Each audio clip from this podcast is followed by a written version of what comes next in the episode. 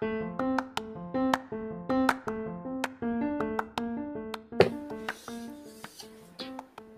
い。皆さん、こんにちはこ。んにちは。えーメインになるサラダ、サラドのポッドキャストをお送りしたいと思います。今日は記念すべき第1回目なので、えー本当にね、ちょっと緊張してますけども、しっかり皆さんに、えーちょっと役に立つ情報をお届けできればなと、そう,、ねいう気持ちでお送りしたいと思います。緊張するんですか、貝崎さん。しますよ。当たり前じゃないですか。当たり前なんですか、そこ。人間ですから。人間ですから。はい。で、私、あの、サラダの貝崎と代表の細井さん、それです。この2名でお送りしたいと思います。で、細井さん、今日最初なんで、第1回目なんで、はい。何を、この人たち何者なのっていうところから、第1回目ですよ。そうですよ。どうですか？あの、散々今までいろんな、こう、ビジネスプランがお話しされる機会あったと思うんですけど、はいえーそれをこんな感じでお喋るっていうのは多分なかったと思うので、ですね。ね、あのああるかもしれないですね。ありましたラジオ経験はありますね。そうですよね。はい失礼しました。以前。だからあの感覚で、ちょっとあの、サラドの専用チャンネルということで、喋りたいこといっぱいこれからお送りできるということなのそうで、すねその第1回目、うん何を話しましょうか？そうですね。えっ、とですね。まず、サラドって何なのかっていう根本的なところと、えーなんでサラド始めたのっていうところうん。今、まあ、配信しているこのポッドキャスト立ち上げの経緯ですね。で、貝崎さんと細井の関係についてとか、ね、誰が知りたいんだっていう感じですけど。もうどちらかというと発信したい、知っていただきたいみたいな。はい。で、今後配信していく内容について、うん。といったところですかね、ざっくりと。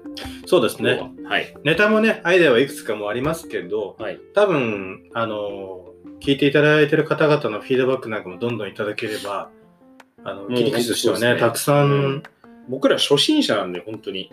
うん。もう、アジャイル的に もう配信して、うん。こうフィードバックいただいて、そうですね。内容をまあ改善していくとかうん。いう感じなんですかね。あの話話を聞いてくださっている方々が目に入らない状態で話すって新鮮ですよね。そう。確かに、我々ね、あの、話すっていう時の大体、まあ、お基本オーディエンスがいてはい。っていう状態ですけど、あんまりこういうシチュエーションはないですし、最近はでも、ビデオ会議とかいろんなツールが出てきたので、まあ、あ似てますけど、うんそれでもお相手は画面に映ってたりしますから、まだ、そうなんですよね。反応がこうリアルタイムで見えるっていうのがあります。そうそう。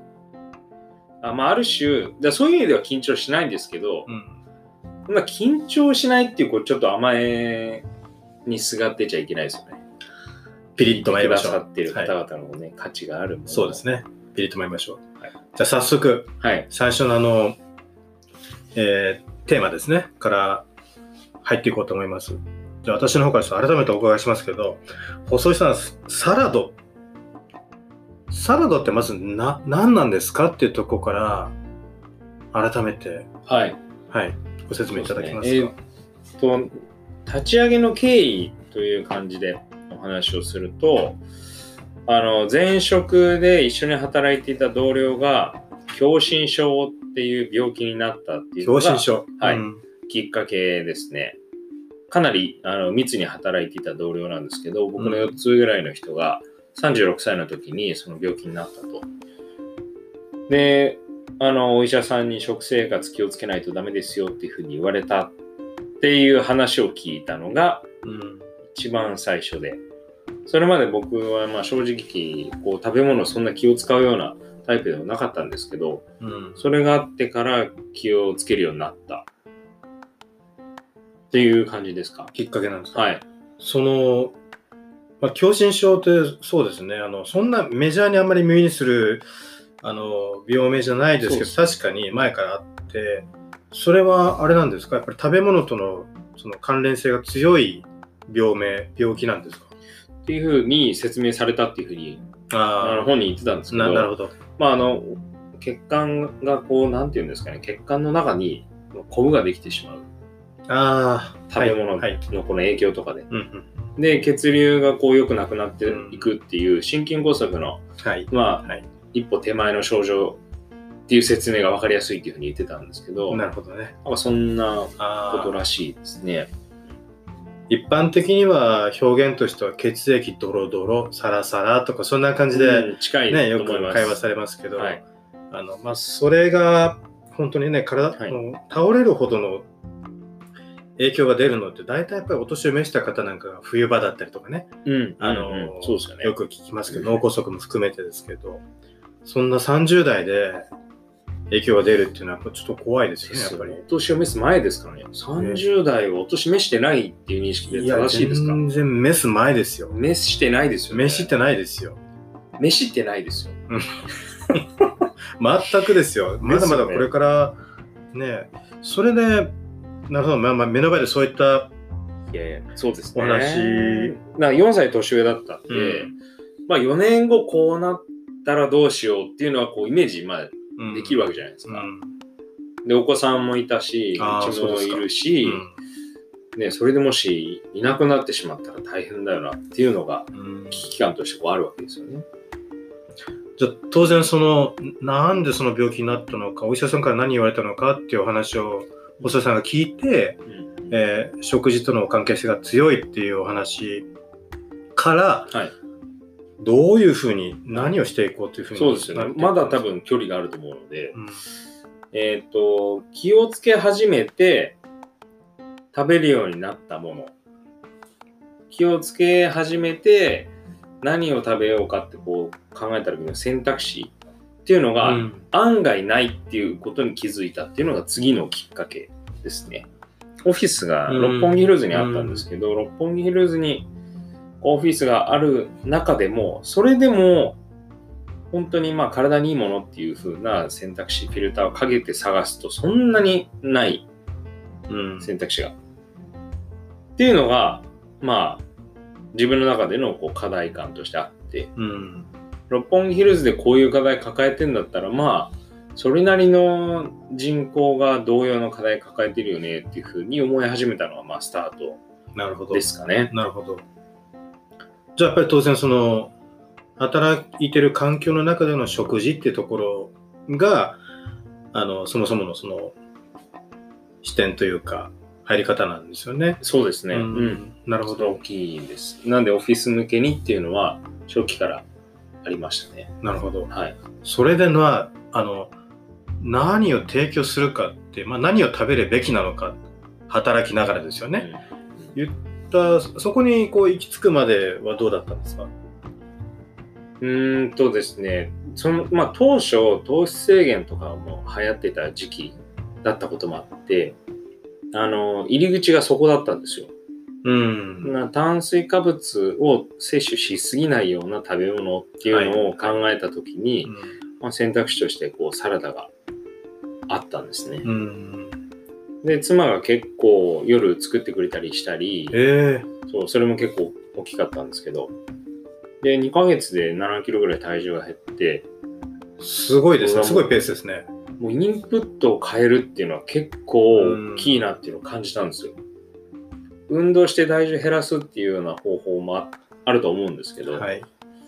あの人間の体効率的にできているのであの減らしづらいんですよね。うん。少ないエネルギーで体を動かそうとしてくれるので。なるほど。なので食べ物を変えるっていうのは一番まあ早いっていうふうに思ったっていうところですかね。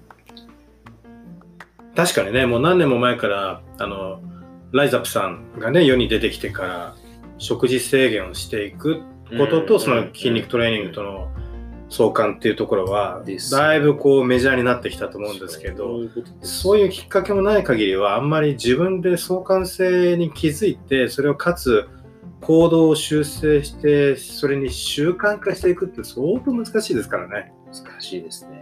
いや特に、まあ、体にいいからうん。やる、頑張るとか、そんなのまあみんな分かってるのにややらないわけじゃないですか。うん。で、なぜかっていうと、その頑張るっていう行為が難しいからなんですよね。そこら辺は多分かなり課題感として持ってましたね。うん。なので、まあ、できるだけ美味しい。美味しいと体にいいっていうのが両立するような食べ物を提供したいっていうふうに思ったなるほどって。いうのがあります。それが今から何年ぐらい前の話ですか？今から4年前 ?4 年ぐらい前ですね。2016年ですね。なるほど。食べ物としてお届けしたい。つまり、プロダクトですよね。はいそれはじゃあ、あの、どういう風なものをまず最初に作り始めたんですか？えーっと、まあ、サラダを作ろうっていうのが、その食生活を通してあったので、妻が作ってくれたサラダが美味しくて、うん。美味しいと続くっていうのがうん。実体験として分かったので、まあ、美味しくて体にもので食べやすいあとはまあ食べることそのものをこう楽しめるサラダを提供しようというふうに思ってで、えー高校時代の同期が、まあ、たまたま紹介してくれたシェフとえ意気投合してえへえ。でその方にレシピを作ってもらったっていうのが最初のきっかけですね。で、シェフが作ってくれたレシピが5、6個あったと思うんですけど。それを、えっ、と、まあ、家に知人を招いて試食会をした。っていうのがスタートですね。へー結構緊張しましたね、あれは。おそれさんも含めて皆さんの反応ってどうでした？こんなサラダあんの？みたいなそういうショックを受けたというか。めちゃくちゃ評価高かったですね。え美味しい、これって今、その巷にあるサラダの中でも一番いいっていうのを言っていただけたんですけど、結局まあそこで調理をしたシェフがいらっしゃって、ー、うん。で、調理したばかりのものが出されて、うん。で、食べていただけるっていう環境があったので。それはまあ、イートインとかだったらうんうん。できるんですけど、それをこう、まあ、デリバリースタイルとか、うん。を作り置きのもので、いかにそれに近づけるかっていうのが一番難しいところなるほど。でしたね。うん。確かにね、料理は鮮度ですけど、野菜は特にね、鮮度ですよね。本当ですよ鮮度の塊ですかうらね。ん。あのシャキシャキ感とかね、ああいったものが時間とともにやっぱり当然なくなっていくんでしょうからそう、ですよ。大変ですよね。うんへえ、そんな友達招いての試食会で、はい。もう、ガチ意見を。ガチ券をいただきましたね。ええうん。いや、まあ、まあ、当然ね、僕も、あの、まだね、全種類コンプリートできてないんですけど、ほぼ制覇させてもらって、はい。あの、その中でもね、サバナサラダが僕一番大好きなんですけどすべて、あの、本当美味しいので、あれはね、びっくりです。で、僕疑問だったのが、今までサラダを食べる機会っていうのは当然、まあ、家もありますけど、大体まあ外食で、あの、しかもまあ、ホテルに泊まって、モーニングビュッフェだったりとか、そういったところで少し、サラダと触れ合う機会が、きっかけがあるっていうか、それぐらいだったので、なんでこんなね、美味しいのを食べれなかったんだろうっていうのは、率直な印象でしたよ、僕は。だからその試食会で得た皆さんの感想と似てるな、よくわかるなっていう、うん、感じです。なるほど。ちょっとね、4年前の歴史に振り返るって感じで、あの、新鮮でしたけど、そうですね。うん。この、じゃあ、このポッドキャストで、はい。まあ結局あの、今はね、サラダって関東、まあまあ本当関東って言っていいか、まだまだねこう、はい。フィールドとしては東京都内ですけど、日本全国お届けできるってことを考えたときに、やっぱポッドキャスト、とっても、あの、重要なお届けの仕方、プラットフォームになると思うんですけど、これはなんでやろうって思ったんですか？これはですね、あの、知り合いのポッドキャストの番組を聞いていて、うん。というか最近立ち上がったレベルなんですけど、あの、なんていうのかな負担がないんですよね、聞いてて。ああ、なるほど。な、ちょっと言い方おかしいのかもしれないんですけど、聞くことに関してなんか構えないというか、うん。こう何、ながらでできるはい。んですよ。聞くっていう行為が。うん。うん。あの、まあ、YouTube はもう本当にメジャーコンテンツになってきてると思うんですけど、え動画を見るっていう行為って、あの、それなりの、なんていうのかな、まあ、負担、負担というか、行為が伴うじゃないですか。えうん。満員電車だったら難しいと思うし、そうですね。画面を見るっていう行為が必要になるわけですよね。うん。ただ、ポッドキャストみたいなこの音声コンテンツって、イヤフォンをこう耳に入れて、うん。iPhone ポケットに入れといたら楽しめるんですよ。めちゃくちゃ忙しい人たちとか、移動中の人とかとの相性がいいなっていうのをこうんう感じて、で、かつ、まあ、今までそのサラダが考えてることとか、お客さんに対しての情報インプットって、こう、直接セミナーを開くとか、はい。あの、そういう形でのコミュニケーションが多かったんですよね。うんインプットの仕方が。うん。あとはまあ、えっ、と、ノートで記事を書くとか、うん。まあ、これもスクリーン見ないといけないので、うんうんそう自然な状態で情報インプットをしていただけるコンテンツとして、結構音声っていいなっていうふうに思った。というなるほどところ。で、あとはスケーラビリティもあるじゃないですか。うん。うんうん。僕がうこうセミナーしてお話ししてっていうふうに直接的にできるのって、まあ、たかだか数人から数十人だと思うのですで、ね、あの、そうじゃない方々にもちゃんと情報提供をさせてもらいたいなっていうふうに思ったっていうのは、うん。うん立ち上げの経緯の一つだと思いますね。なるほど。うん細井さん、あの、まあ、プライベートっていうか、FM ラジオとかって聞く機会とかって今まではどうですか、ラジオは、うんもうこここ数年、十数年単位で聞いてなかったですね。ああ、そうですか。高校生とかのあの試験、試験勉強中に聞いたりっていうのはしてましたね。あはは。なるほど。あの時お世話になってましなるほど。た。聞いていらっしゃいました？どういう時に聞いてました？僕ね、歴史長いんですよ。あ、そうなんですか。そもそもね、あの、小学生ぐらいの時からの記憶があるのはですね、もううちあの、食事は必ず、あの、まあキッチンの近くにあるダイニングテーブルに4人座って、うんえー食べるんですけど、うんつまりリビングのテレビは見ないんですよね。うんうんで、まあ、父親と母親と、で、僕ともう一人弟がいるんですけど、その4人でちゃんとテーブルについて、いただきますって食べるんですよ。でその時に、テレビつけないもんですから、やっぱり、あの、少しまあ、寂しいっていうのを解消するために FM ラジオをかけてたんですよ。うんで、あの、な馴染みはそっからなんですけど、うん。やっぱり食卓でみんなで囲んで食べるってすごくとてもよくって、なぜならやっぱり会話ができたりとか、はい。あの、そういうのも弾むっていうのがあって、うんうんで、テレビ見ながらだとなかなかね、その、同じコンテンツを見ながらわははって笑ったりなんだかんだっていうのは確かに、あの、顔が向き合わないですもんね。そうなんですよ。目線はこう同じ方向に向く、向いてはいるんですけど、まあ、テレビに向かってね。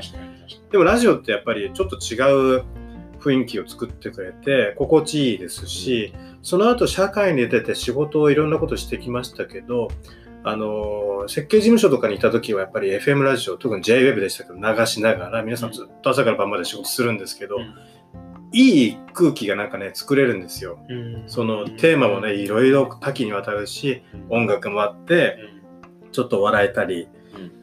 とってもその FM を聞くっていうのは馴染みがあるんですけど、まあ、ポッドキャストに時代は変わってきて、えー YouTube も出てきてってことですけど、最近 YouTube も見てて感じるのは、やっぱり FM と違って、座って見ないといけないっていう環境、うんまあ、もしくは移動しながらスクリーンを見るっていう環境なので、ものすごく早口で喋ったり、編集をすごくアップテンポでやるっていう、あの、感じになってますね。だからまあ、知りたいことを早く知るって意味では確かいいかもしれないですけど、ポッドキャスト、FM って、意外とちゃんとナチュラルなスピードで耳に頭に入ってくるっていうのは、いいなって思います。なるほど。馴染み深いんですよ。そうですよね。うそのスムーズな感じありますよね、確か心地いいです。に。うん本当に。ありがとうございます。ずっと今まで、あの、お話しいただいたのは、細井さんに、サラド立ち上げのきっかけと、えーどういったことをやられてきたのかっていうプロセスと、で、ポッドキャスト、何をお届けしたいのかっていうところについて、伝えられてましたかね？ええ、大丈夫ですか？ごめんなさい。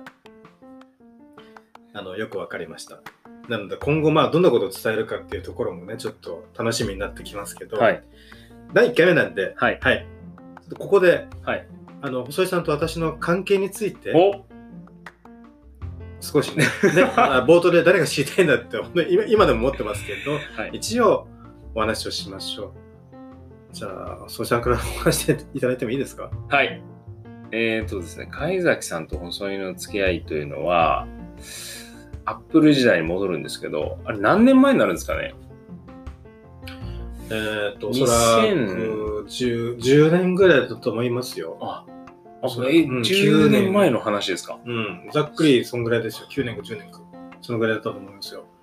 そもそも細井さんはアップルにいたんですよねって、あのわざとらしい質問ですけどお互いアップルにいましたいましたねといや、そうですね。で、二人とも営業部に行って、はい。営業部の中のチームが違った。うんで僕が顧客体験の、まあ、に責任を持つチームにいて、はい。貝崎さんが、貝崎さん、なん、なんていうチームになるんですかね？エンドコンシューマーのチーム。どういう表現が正しいんですかね？そうですね。アップルってね、あの、販売ルートって、ウェブを除けば、直営店か、全国の家電量販店。この2つが、まあ、いわゆるこう人と接するっていうプレイスという意味では、こう2か、ね、2つあの経路があって、はい。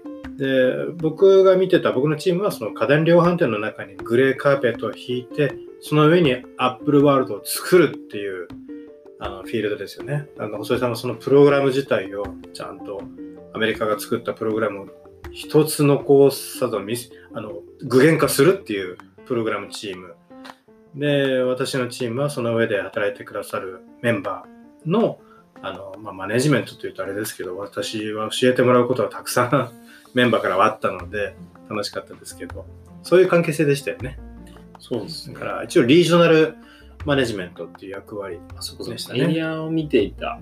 そうですねなんで本当北は北海道から南は福岡までそうですよね。うん量販店のいわゆる基幹店舗ってありますからね。だからその環境整備をする上で、エリアのチームの人たちの支援がまあ必要なので、必然的にまあ貝崎さんとのコミュニケーションが発生していた。そうですね。ということですよね。うん。で、チームミーティングとかにも、なんか招いていただいて参加させてもらったりもしてました。ああそう、それで、そのミーティングの内容とかが、やっぱなんか面白かったんですよ、すごい。へえ。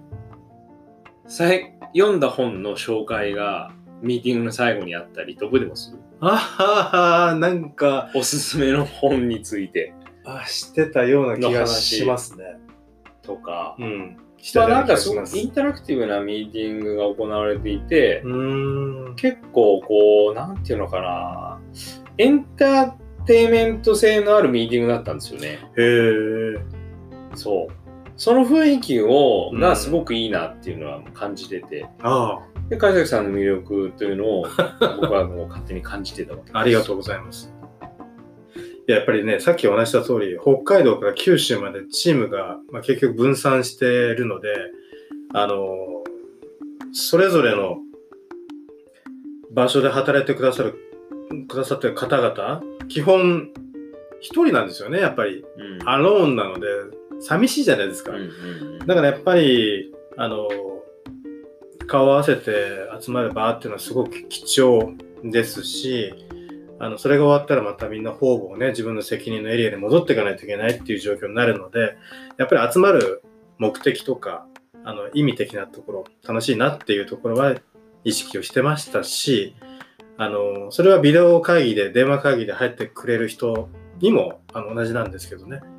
でもう一つはやっぱりあの時一緒に働いてくれてる人たちってものすごくやあの学生時代いろんなことを極めてらっしゃったりとかされてる方々または社会に出ていろんなプロの道に行ってでそれを経てアップルに来てるっていう人たちも様々バックボーン違ったんですけど、うんあの学んできたこととか自分のスキルをどう生かすべきかとか生かしたいのはねモヤモヤ感みたいなのもやっぱり最初感じていたのでそれを発揮してあげるようなステージ作りというかなんかそういうことができないかなっていうのは当時から意識してたのでなのでそんなあの、まあ、空気の作り方っていうか場の回し方になったのかもしれないですね。意識してのあの場だったわけですね。そうですね。まあ、うまくいってたかどうかわかりませんけど、あの、まあ、やるからにはね、楽しくっていうのが一応信条で。まあでもそれあのは感じてましたからね、僕も。そのミーティングの雰囲気の良さとか面白さみたいな。で気になる存在だったわけですよね、海崎さんは。あ、そうですか。ありがとうございます。とんでもないです。まあ、10年ぐらい前の話ですけど、うん。今もね、さっき言ったような、まあ、その考え方というか、そういったのは特に変わってはないので、今、お瀬さんと一緒にこう、サラダって、いわゆるこう、プロダクトという言い方したら、まあ、商品ですけどね、これを通じて、あの、どういうふうな価値を届けることによって、その方々が、ああ、楽しいとか、ね、実生活がこう魅力的にもっとなるんじゃないかなっていうところは、常に意識はしていきたいなと思ってますね。で、なんで今なのかって話ですよね。そうですね。そう、海崎さんは会社を移られて、で、もう今の会社7年目で、ですよね？そうですね。7年目。で、そこが5年働くとサバティカル休暇がはい。受けられるっていう制度でしたよね。そうです。で、3ヶ月、ん？違うか。3週間うん連続で休まないといけないと。まあ、ね休んでいいですよっていううん制度があって、それを取得したタイミングで、単純に休むんじゃなくて学びのこの期間にもしたいっていうことではい。支援してくださったっていうのがスタートですよね。そうですね。大事なことを喋るの忘れましたね。昔話してばっかりでね。いえいえいえ。まあそこが、まあ、その、今今のこの関係のスタートの部分ですよね。そもそもね、だから3年ぐらい前、あ、もっと前か。もっと前ですね。細井さんがこういうビジネス考えてますっていう熱い思いを、はいはいはい。六本木ヒルズね、ランチしながら食べたのが、あれがだから、その5年ぐらい、えー遡るのかな？うんサラドが、ね、あの、会社として始まったのが3年間だとして、うん。えーまだ1年2年戻ると思うんですけどその時にこんな感じで2人で話をして、うん聞いて素晴らしいなって僕は思ってで今そのさっき言ったサバチカル休暇制度ですよね、でこれは連続15日間休まないといけないので連続、あ、12日間。そう飛び石連休なんかはダメなんですよ連続でとにかくリフレッシュしなさいという休暇の、えー素晴らしい制度ですね、もう。あの、こんなね、そんなありがたいあの制度ってなかなかないと思うので、何に使うかといろいろ考えて、日本一周するかとかいろいろ考えがちなんですけど、ちょっと違う人生っていうか、違うね、こう、仕事人生っていうのかな。やってみたいっていうのが、あの、ふつふつと出てきて、お願いをして実現したっていうのが、そうですね。そうですね、知り合ってから一緒にお仕事をするっていうところまでの流れですね。ありがたいですね。いや、こちらこそ。楽しくやらせてもらってます。さあ、そんな、そんな感じで。そんな感じで、じで、今もですけど、これからも続続いていくわけなんですけど、はいえっ、と、ポッドキャスト、このサラキャストで配信していこうというネタですよ。やっぱりこのコンテンツが、はいあの、聞いてくださっている方にとって面白いな、役に立つな、もっと知りたいなっていうものであるべきだと思うので、これからどんどんね、その、冒頭申し上げた通り、聞いてくださってる方のリリクエストなんかも聞いあの取り入れて、うんどんどん作っていきたいと思うんですけど、今今こんなこと話してみたいなっていう、なんかちょっとこう、プランなんかあったりしますか？そうですね。コンテンツ、まあ、コンテンツについては、ちょっとまた、後ほど。うん。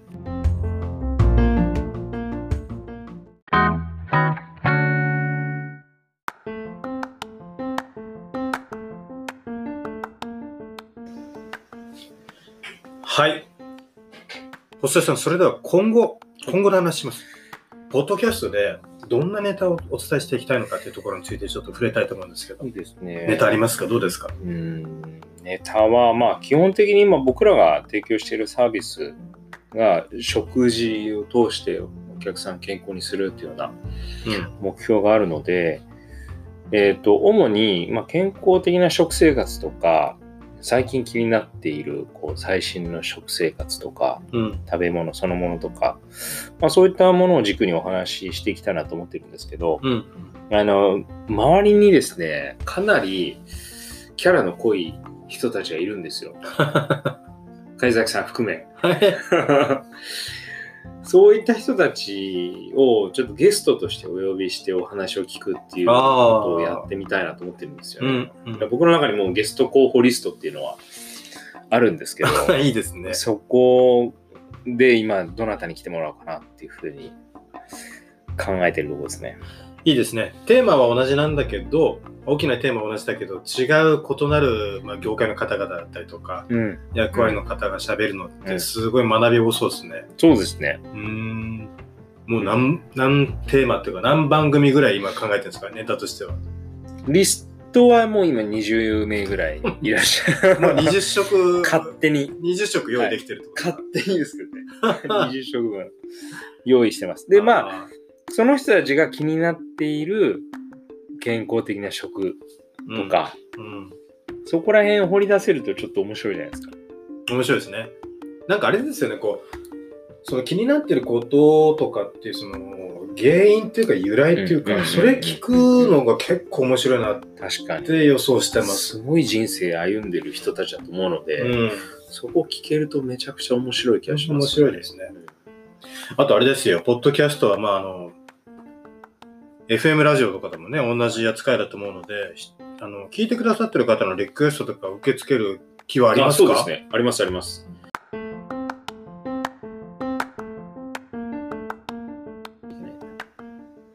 まあはいまあということで、あの聞いてくださってる方々からのメッセージをいただくっていう機能があるみたいなので、うん。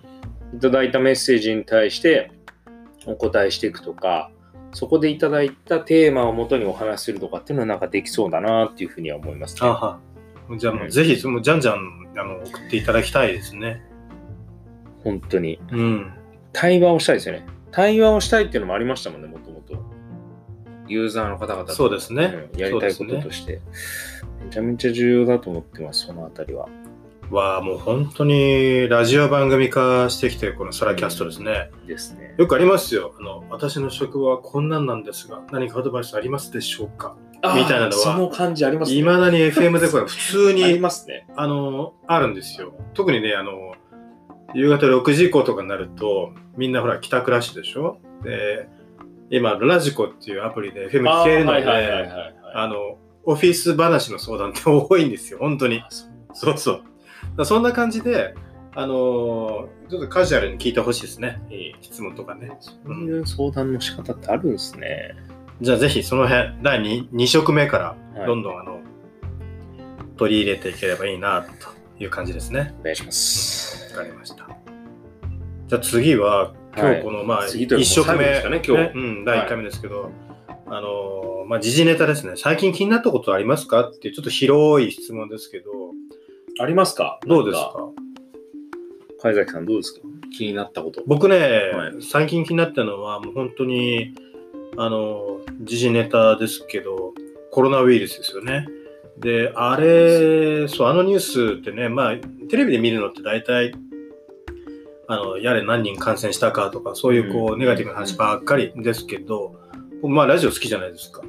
だから、いろいろこう、複合的に聞いたり、あとあの、えーネットでいろいろ見たりするんですけど、うん。異なるニュースを紐付けするのも結構好きなので、聞聞いてると。異なるニュースの紐付けっていうのは？そう、例えば、はい。僕が気になってるのは最近はリモートワーク、まあもっと遡ると働き方改革といろいろ表現ありますけど、はいまあつまり在宅勤務を推進しようっていうのはこれ何年も前から進んでますけど、ツイッターでも。そう、コロナウイルスのせいで、それがね、めちゃめちゃすすごいスピードで進み始めてるっていうのをちょっとね、目にしたんですよね。で、当然ね、やっぱりサラダのビジネスとしては、オフィスのランチを変えようっていうのが一つのテーマなので、はい。会社に来てもらわないと話は始まらないというところもあるでしょ、はい実際にはね、はい。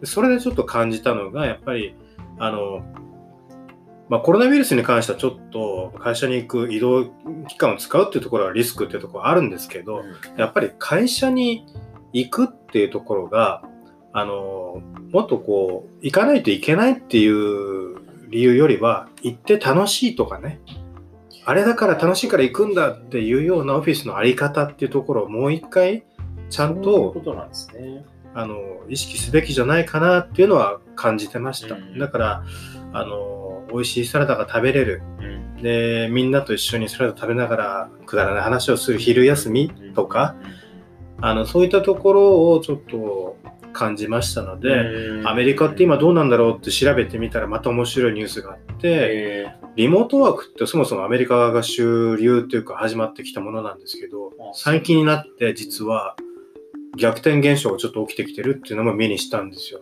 ヤフーでリモートワーク一時期話題になってましたもんね。あありましたね。在宅勤務するって。ありましたね。つまりね、会社に来てみんなとワイワイガヤガヤするっていう原点回帰ですよね。会社に来てワイワイガヤガヤするっていうことを楽しめる人たちがいるってことですね。そうですね。楽しみたい人たちが、あの、会社を離れて一人で働いて初めて気づくっていうような現象が、何年もこう先行してるアメリカとか諸外国で起きてるってことを考えたときに、あの、ちょっとね、今日本が一生懸命やってることがね、うん。やがてもしかしたら数年後に、それなんか思うんですけど、うん。海外って、その仕事と、なんていうのかな、その、いい意味で、真面目に向き合いすぎてないっていうか、うん、うん、日本人の方がどちらかというと、職場をこう、聖域みたいな感じで捉えてるイメージあるじゃないですか。そうですね。真面目に働けと、うん振る舞えと。うんっていうよりも行って楽しめるっていう感覚を持ってるアメリカの人たちだからこそオフィスに行くっていうのを違うこう価値観で捉えられるっていうのがあるってことなんですかね。おそらくそのものづくりでものすごい繁栄をした日本あの働き方をそのままオフィスに持ってきてるだけだと思うので、うん、物作ってない機械動かしてないんだったら本当にここにいる必要って何なんだろうねみたいな、そういうギャップも生まれてきちゃったんでしょうね。だから目の前で機械が動いてないんだからオフィスにみんなでいるひあの理由ってこうだよねみたいなところが今起きてるんじゃないかなっていう。うん。うん。オフィスに行くのは楽しいっていうのはかなりいいですね。いやめちゃめちゃいいと思いますよ究極ですね。うんだからそのモチベーションも違うだろうし、うんクリエイティビティも変わるだろうし。そうです。ねいわゆる在宅勤務っていうのも、うん。つまるところワークライフ、ね、バランスだと思うので、うんお子さんとか、ね、ご家族と一緒にいる時間がもっとあの濃密になった、うん働くの楽しいっていうところまでいかないと、在宅勤務の本当のなんかメリットってないんじゃないかなって思いますね。その選択肢が正解っていうよりも、その選択肢があるっていうことを認めるっていうのがうん、理想に近いイメージ。理想近いですね。そう働いてももちろんそれでできるんだったらいいし、うん、うんそうですね。別にね、同僚に会いに来たんやったら会いに来たらいいじゃんってことですよね。それは面白いですね。働き方、いろんな働き方をこう対極的にね、自分の人生の視点から見れるような心の余裕があるとど。素敵ですね。それは貝崎さんの言うオフィスの役割みたいなそうですねこ。となんですね。うん。ちょっとね、そういうふうに今感じてます。なるほど。面白い。ありがとうございました。ありがとうございます。さあ、我々はですね、はいこのエピソードというか、えー第1回みたいなことを1食目というふうに呼ぼうと思ってるんですけど、はい今回は、えー0食目というふうに定めて、えー一番最初の原点みたいな捉え方をしてます。はい。0食目は、まあ、今回こんな感じでよろしいですか？いやー、面白かったですよ。サラダの成り立ちもなんかゼロ食目っぽいね。お話できまエピソードでしたしとこんな感じで、もう今僕の中でのあのかなり上位の目標がこう継続するっていうところなんで、うん。継続をちょっと意識してしっかりやっていきたいと思います。いいですね。ポッドキャストのサステナビリティ、は。はいい、意識して今後もお送りしてまいりましょうよろ。しくお願いします。はいありがとうございました。はい。では皆さんさようならさよ。なら。